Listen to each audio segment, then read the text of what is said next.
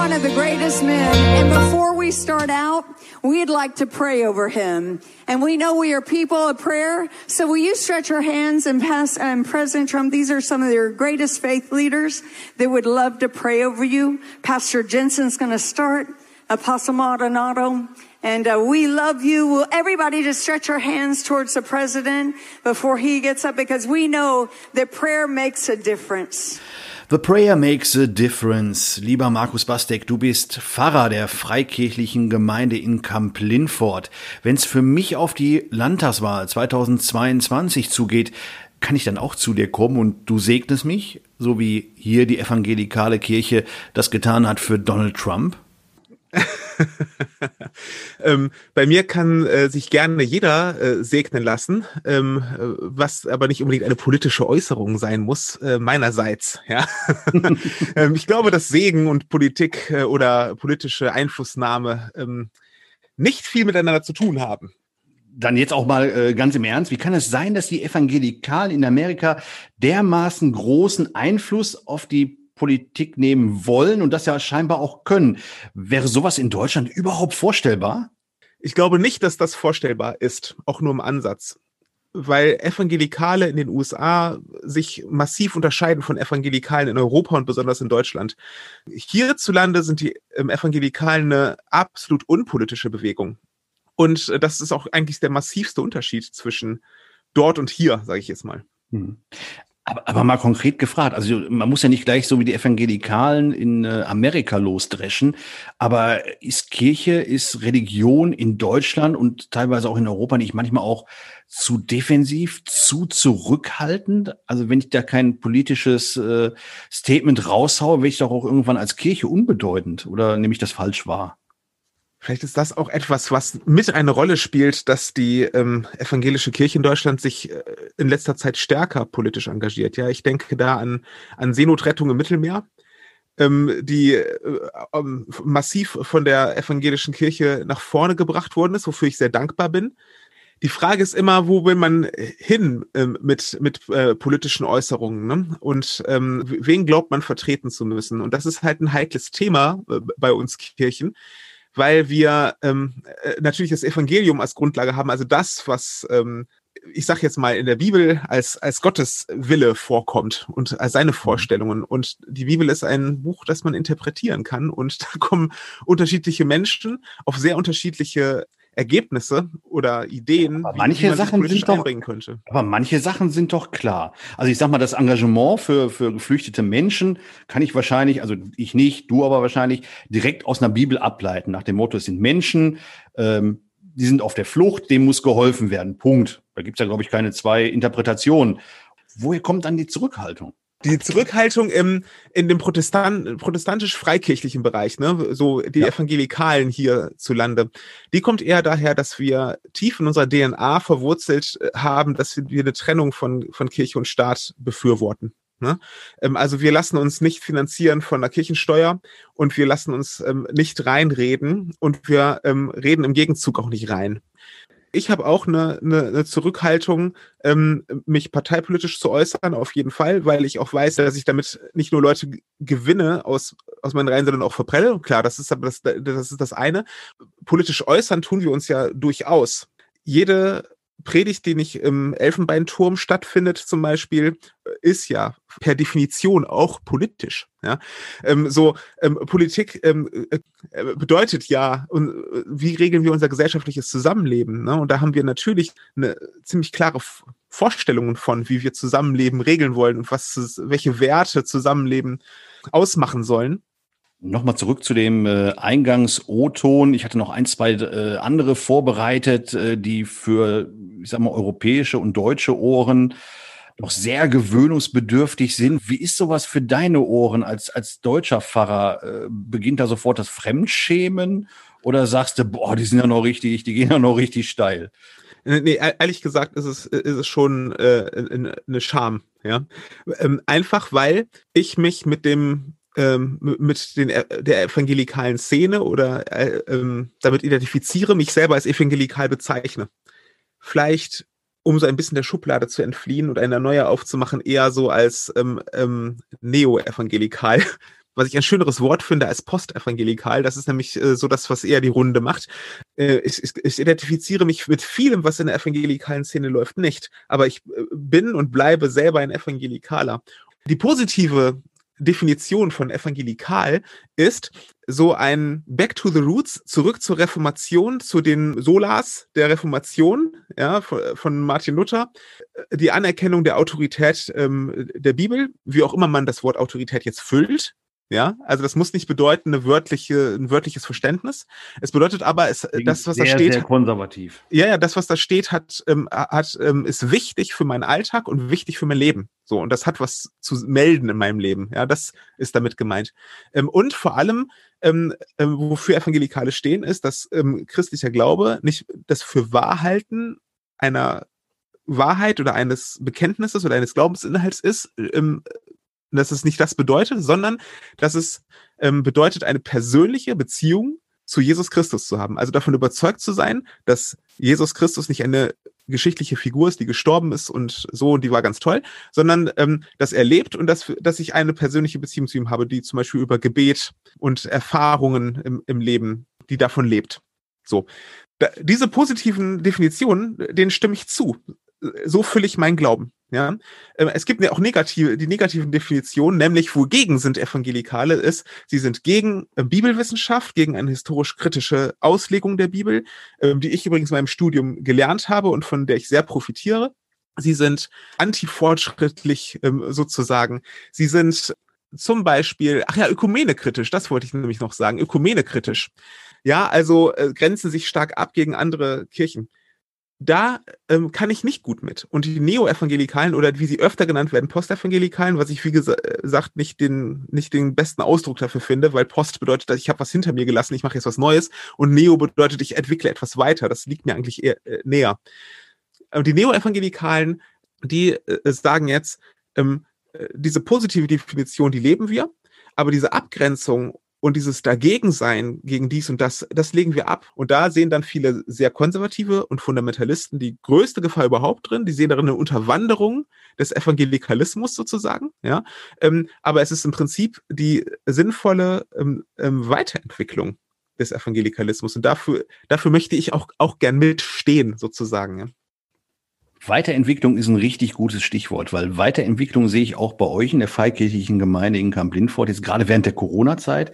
Äh, Stichwort Digitalisierung und wie du vor allen Dingen, glaube ich, äh, darfst auch gerne widersprechen in äh, deiner dir eigenen Bescheidenheit, aber ich glaube, du als treibende Kraft äh, tatsächlich auch vorangetrieben hast, äh, ins Digitale zu gehen. Ich erinnere mich da an äh, deinen Kreuzweg, den du vor Ostern gemacht hast, mit dem Fahrrad durch Camp Lindfort, also äh, Camp Lindforter Orte angefahren bist in der Vor-Osterzeit und äh, äh dolles Ding, fand ich. Ähm, du hast Online-Gottesdienste schon ziemlich früh gemacht, klar, auch mit technischen Schwierigkeiten, die aber von Mal zu Mal äh, sich bereinigt haben. Zum Schluss sogar, als es noch ging, äh, ein Open-Air-Gottesdienst live übertragen via YouTube.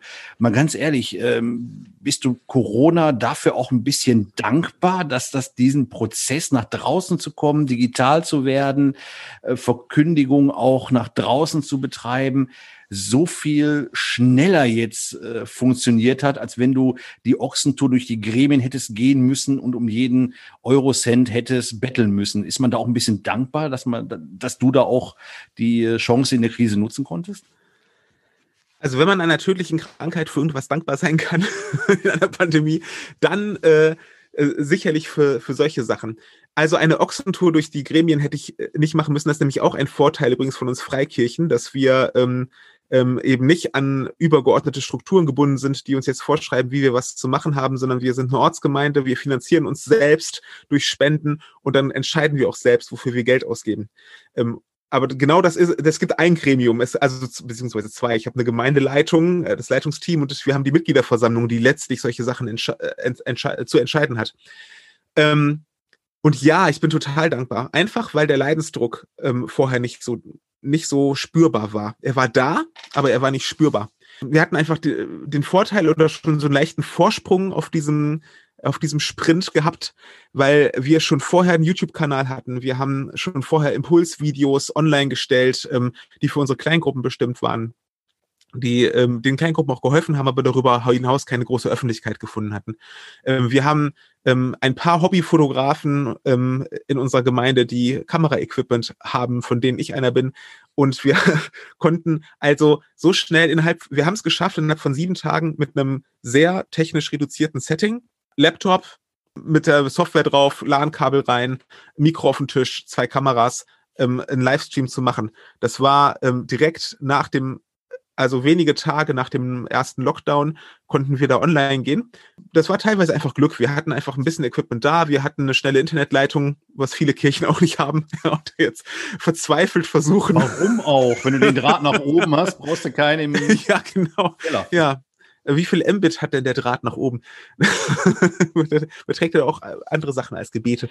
Nein, also ähm, äh, da hatten wir einen Vorsprung, wir haben diesen Vorsprung genutzt. Wir haben dafür auch Geld in die Hand genommen. Das geht aber bei uns in Freikirchen einfach auch ein bisschen schneller. Wir haben nicht so viel Geld ähm, wie die großen Kirchen, aber wir kommen schneller ran an das, was da ist. So, das ist schon ein Vorteil. Auch übrigens ein Vorteil in der evangelikalen Szene, da ist das nämlich überall so. ähm, also der Leidensdruck vorher war, wie gesagt, nicht da. Jetzt, wo Livestreams laufen, und wir uns dann die Frage gestellt haben, wenn jetzt die Lockerungen sind, also als im Sommer, als die Lockerungen waren, haben wir uns dann überlegt, wie soll es jetzt weitergehen? Machen wir überhaupt noch Livestreams oder machen wir jetzt komplett auf Präsenzgottesdienst wieder, rudern wir jetzt wieder dahin zurück, wo wir vor der Krise standen? Und äh, haben gesagt, nein, bloß nicht, denn erstens erreicht es vor allem ältere Menschen aus unserer Gemeinde, die, ähm, die nicht mehr in die Gottesdienste kommen können. Und das ähm, ähm, dass alte Menschen nichts mehr mit Internet anfangen können, ist, ist mittlerweile das überholt. Ja? Ähm, die Menschen, die jetzt ähm, 80 sind, haben haben fast alle noch in ihrem Berufsleben die Anfangszeiten vom Internet mitbekommen und haben zumindest einen E-Mail-Account und äh, können wissen, wie man auf was draufklickt und haben einen Computer oder ein Smartphone oder irgendwas zu Hause. Ähm, die, die Leute, die wirklich äh, dem Internet und Computern komplett ablehnend gegenüberstehen, das überhaupt gar nicht nutzen, die werden in 10, 20 Jahren alle nicht mehr da sein. Und ähm, äh, dann werden wir unsere ältere Generation, die nicht mehr mobil sind, werden wir vor allem über die digitalen Wege erreichen. Und ähm, diese Infrastruktur haben wir jetzt geschafft. Und die werden wir natürlich weiter nutzen. Und dann hat es natürlich auch eine Außenwirkung. Die, unsere ersten Livestreams waren einfach bis auf hippe Gemeinden oder ganz große Gemeinden, die das schon gewohnt waren, vorher live zu senden, hat es kaum eine Gemeinde in so einer schnellen Zeit geschafft, sowas auf die Beine zu stellen. Und wir haben es einfach irgendwie gemacht und irgendwie ins Internet geschmissen und, äh, und hatten bei den ersten Livestreams hatten wir bei einem äh, durchschnittlichen Gottesdienstbesuch von 90 bis 100 außerhalb der Corona-Krise, sage ich jetzt mal bei uns, präsentisch im Gottesdienst, hatten wir plötzlich ach, über 800 Klicks auf, solch, auf solchen Livestreams und sowas. Ne? Ähm, das hat sich mittlerweile sehr, sehr beruhigt, weil mittlerweile ganz, ganz, ganz, ganz viele ähm, Gemeinden und Kirchen live streamen. Also äh, für, über Qualität kann man immer mal reden, so ob die überall so das Gelbe vom Ei ist, aber, aber sie tun's und sie erreichen damit ihre Leute und dann ist es natürlich entsprechend bei uns runtergegangen. Trotzdem ähm, erreichen mich Nachrichten aus ganz Deutschland von Leuten, die da irgendwie durchs Internet gestolpert sind und auf uns gestoßen sind und gerne unsere Sachen gucken. Und, ähm, und der nächste Hype, der kommt ja jetzt, weil ich sag mal, äh, perspektivisch glaube ich nicht, dass wir Weihnachten so feiern werden, wie wir es äh, gewohnt sind, mit äh, also quasi vor vollem Haus, vor ausverkauftem Haus. Also ich sag mal, 90 bis 100 äh, für einen Kirchen, für einen sonntäglichen, sonntäglichen Kirchenbesuch würden sich viele Gemeinden wünschen drumherum. Aber Weihnachten ist es dann nun so mal und äh, das wird zu Corona-Zeiten nicht funktionieren. Ähm, wie plant ihr da schon heute als Friedenskirche? Also also sowohl die Adventsgottesdienste als auch den, den Heiligabend. Ähm, hast du da, habt ihr da noch so den, den speziellen Anspruch, da nochmal was ganz Besonderes zu zaubern? Oder sagt ihr, es ist schon ein großes Geschenk, wenn wir es schaffen, einen ordentlichen Online-Gottesdienst auf die Beine zu stellen? Ja, in der, im ersten Lockdown war immer das Bedürfnis, was ganz Tolles ähm, zu schaffen. Ähm, jetzt ähm, merke ich auch, dass das Bedürfnis eher in die Richtung geht, ähm, lass uns mit dem, was uns möglich ist und dem, was der gesunde Menschenverstand auch erlaubt, was, was Gutes anstellen. so etwas, was den Leuten gut tut. Gerade jetzt zu Weihnachten, ja. Ich habe große Sorge, was die Entwicklung der Infektionszahlen angeht, wenn ähm, die Menschen sich am Heiligabend in den Kirchen treffen, ähm, sich da fröhlich anstecken und dann die nächsten Tage ihre alten Eltern ähm, und ihre ganze Ver Verwandtschaft besuchen. Und egal, ob man da, da, jetzt die ganzen Überlegungen, die jetzt in allen Familien sind, ähm, treffen uns alle auf einmal, nein, geht nicht. Also treffen wir äh, wir uns dann und wir uns dann und dann verteilt sich das noch über die ganze Zeit bis Silvester. Und ähm, wenn die Leute vorher alle in eine Kirche rennen, wo es dann doch noch ein bisschen zu voll ist, so, ich habe dann ein ganz schlechtes Gefühl dabei und das ist nicht mangelnder Glaube, sondern das ist einfach ähm, äh, auch Biologie und Mathematik ist das. Ja, ja, irgendwie genau. Und wir haben uns deswegen auch entschieden hier in der Friedenskirche in Camp Lindfort, wir werden äh, am Heiligabend, wir werden uns unsere Türen öffnen für Menschen, die in die Kirche wollen ähm, und sich einen Heiligabend ohne Kirche nicht vorstellen können, aber es wird dort kein Gottesdienst laufen und kein Programm. Wir werden Gottes, einen Hausgottesdienst anbieten, der mit Online arbeitet, aber der auch mit Text und ähm, Liedervorlagen arbeitet, dass man sich also aussuchen kann. Schaue ich mir in, den Heiligabend-Gottesdienst einfach von äh, A bis Z einfach als ein Video an, das mir bei YouTube geliefert wird, oder ähm, haben wir ein Klavier zu Hause stehen oder ähm, ein Kind spielt Gitarre oder ähm, irgendwie so und wir singen die Lieder einfach zu Hause als Familie oder wir lesen den einen oder anderen Text. Der Opa auf dem Ohrensessel äh, kriegt da wieder seine Chance sozusagen und, ähm, äh, und da werden wir so modulartig was anbieten. Ne? Aber wir werden Weihnachtsgottesdienst machen am ersten Feiertag. Der wird dann auch live gestreamt. Da kommen ohnehin eher so 30, 40, 50 Leute. Unter den jetzt gültigen Bedingungen wird das gehen. Da werden wir ähm, die üblichen Schutzmaßnahmen ergreifen. Und ansonsten haben wir, und das ist vielleicht auch nochmal eine Sache, die wir aus der Corona-Krise fröhlicherweise gelernt haben, ist ähm, nicht mehr alles für gesetzt halten und alles für sicher halten und ähm, im Vierteljahr im Voraus alles fertig planen, sondern wir müssen jetzt einfach von Sonntag zu Sonntag gucken, was geht und was nicht. Auch jetzt im November übrigens haben wir uns dazu entschieden, nicht alles zu machen, was erlaubt ist, so, weil man kann es auch irgendwie keinem so richtig erklären, warum Gottesdienste nach wie vor erlaubt sind. Außer meine, die einzige Erklärung, die mir einfällt, ist, dass die Politik sich ein bisschen sträubt, über Religionsfreiheit diskutieren zu müssen oder sowas. Und es ist kein Grundrecht. Da siehst du dann doch mal den politischen Einfluss der Kirche. Ja, ja, es ist kein Grundrecht in unserem Land, ähm, ein Feierabendbierchen zu trinken oder Badminton zu spielen. Es ist aber ein Grundrecht, Religion auszuüben. Und, äh, und von daher ist es, ähm, ich glaube, da wollten sie nicht dran. Ich, äh, die Diskussion wollten sie nicht dran. Und deswegen haben sie das jetzt erlaubt. Richtig erklären kann man es nicht, warum äh, Fitnessstudio nicht geht. Ähm, aber Kirche sonntags geht. Fällt mir gerade ein, weil, weil du sagst, ja, viel, viele Leute sagen das ja, äh, dass, dass man nicht versteht, also warum jetzt die Restaurants äh, zumachen müssen, äh, die Muckibude, aber andere Dinge dürfen aufhalten. Und da muss ich ja mal unsere Kanzlerin loben, die ich in letzter Zeit viel zu oft lobe, fällt mir gerade auf, äh, die in der Pressekonferenz äh, sinngemäß gesagt hat, ja, also sie, die hätte Verständnis dafür, dass Menschen mit einem Gerechtigkeitssinn sich natürlich fragen, warum die äh, und warum nicht wir. Und äh, sie aber sagt, die, die äh, Alternative ist nicht, äh, die Restaurants und die Muckibuden und andere Sachen zu öffnen, sondern die Alternative ist, alles zuzumachen. In der Rigorosität ziemlich hart, aber wenn man sich vor Augen führt, dann weiß man, ja, okay, da wird das geringere Übel äh, ein Stück weit gewählt. Aber kommen wir nochmal äh, zum nächsten Sonntag. The prayer makes a difference, haben wir am Anfang gehört. Äh, mal die Frage an den Fachmann, wie viel Aufwand ist es für dich, eine gute Sonntagspredigt auf die Beine zu stellen? Und gelingt dir das tatsächlich jeden Sonntag? Der Druck muss ja immens sein, Mensch. ich liebe es zu predigen, ja. Ich bin ähm, äh, Rampensau und das hilft in meinem Job. Ja, in deinem ja auch. ähm, Absolut.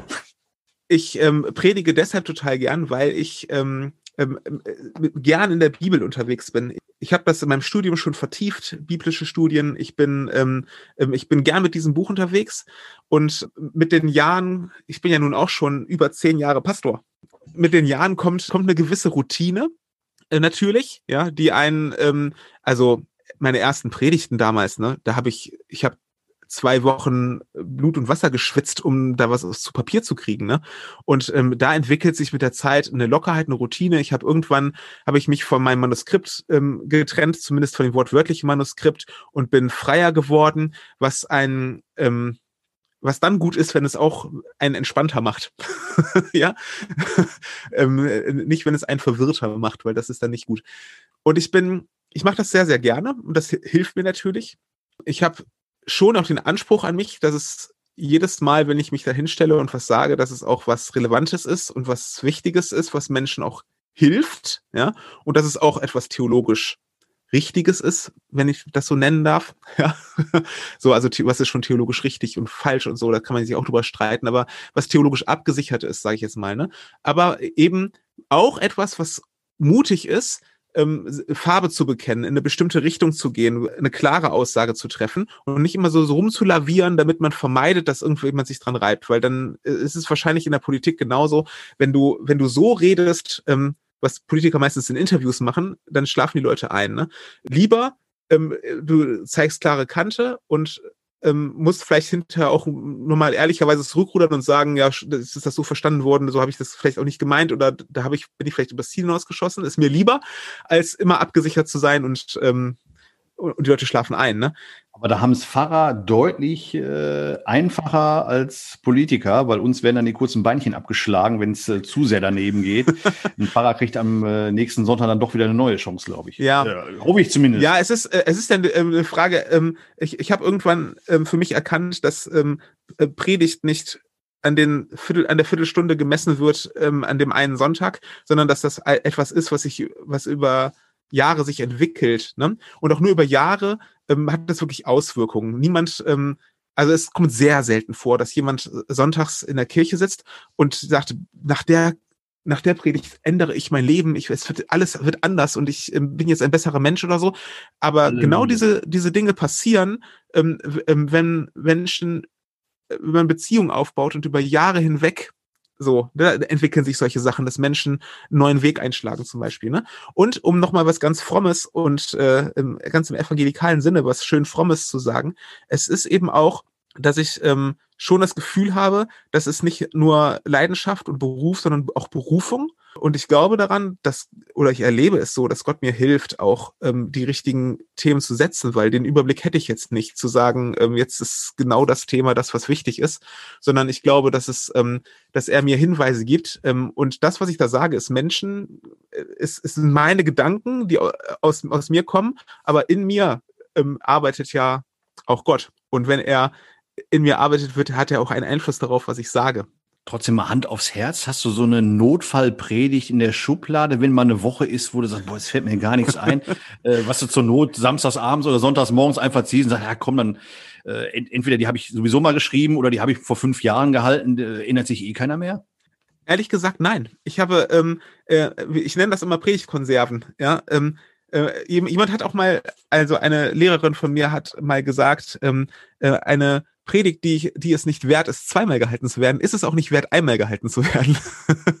den, den fand ich gut, den Satz, und es stimmt. Ähm, ähm, ich habe auch keine Scheu davor, äh, Predigten zweimal zu halten. Aber ich war vorher drei Jahre in Oldenburg Jugendpastor und da habe ich mir so einen da habe ich mir natürlich ein Repertoire angepredigt sozusagen und von denen habe ich dann natürlich äh, auch welche wiederholt, aber ich bin jetzt sieben Jahre in Camp Linford und predige im Gegensatz zu vorher äh, jeden Sonntag oder fast jeden Sonntag. Da waren die schnell verbraucht irgendwann. Und, ähm, und ich muss dir ehrlich sagen, ähm, das halte ich auch für den ehrlicheren Weg. Wenn es wirklich katastrophal ist ne, und ich gar nichts auf die Reihe kriege, dann ähm, muss ich auch die Größe haben, mich am Sonntag hinzustellen und zu sagen, lasst uns zwei Lieder singen und miteinander beten. Ja. Was, ähm, aber heute ist jetzt Mittwoch. Ich weiß nicht, wie dein, dein Rhythmus ist, aber kannst du uns schon sagen, worum es am Sonntag bei dir geht? Man kann es ja live äh, verfolgen, glaube ich, auch nach wie vor bei YouTube.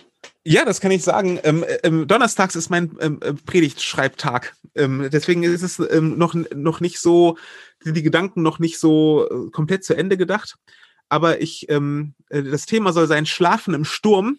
Und ich schaue mir einmal den Jesus an in der biblischen Geschichte von der Sturmstellung, der im, in dem Boot sitzt, in dem die Jünger verzweifeln und in Todesangst sind äh, weil es stürmt und sie ähm, das Schiff untergehen könnte und Jesus gemütlich schläft und wird das vergleichen mit der Stelle im Garten Gethsemane, wo ähm, Jesus betet und kämpft und die Jünger sind erschöpft und pennen ein. Und die Frage ist, äh, was passiert da eigentlich, ähm, wenn wir in den Stürmen schlafen? Mal sehen. Vielleicht ist es eine Herausforderung, locker zu sein, auch wenn die Zeiten stürmisch sind, in denen wir uns befinden. Vielleicht ja auch eine Herausforderung, das, was jetzt wirklich zählt und wirklich wichtig ist, dann auch anzugehen um, um, und das liegen zu lassen, was man sowieso nicht ändern kann. Mein Lieber Markus, vielen herzlichen Dank, sowohl für diese Preview als auch äh, in die Insights deines Jobs äh, als Pfarrer für die freikirchliche Gemeinde in Kamp-Lindfort, für die Friedenskirche Kamp-Lindfort.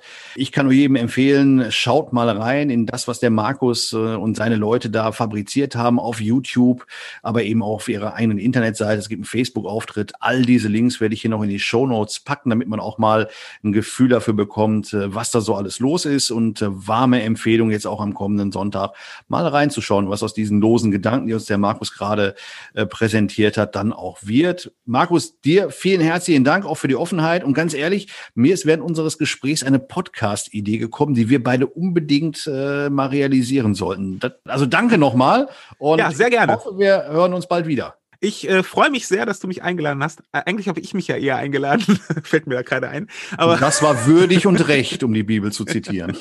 ja, es hat mich sehr gefreut, in deinem Podcast zu sein. Dankeschön. Und mich erst. Ich wünsche dir was. Bis dann, Markus. Bis dann.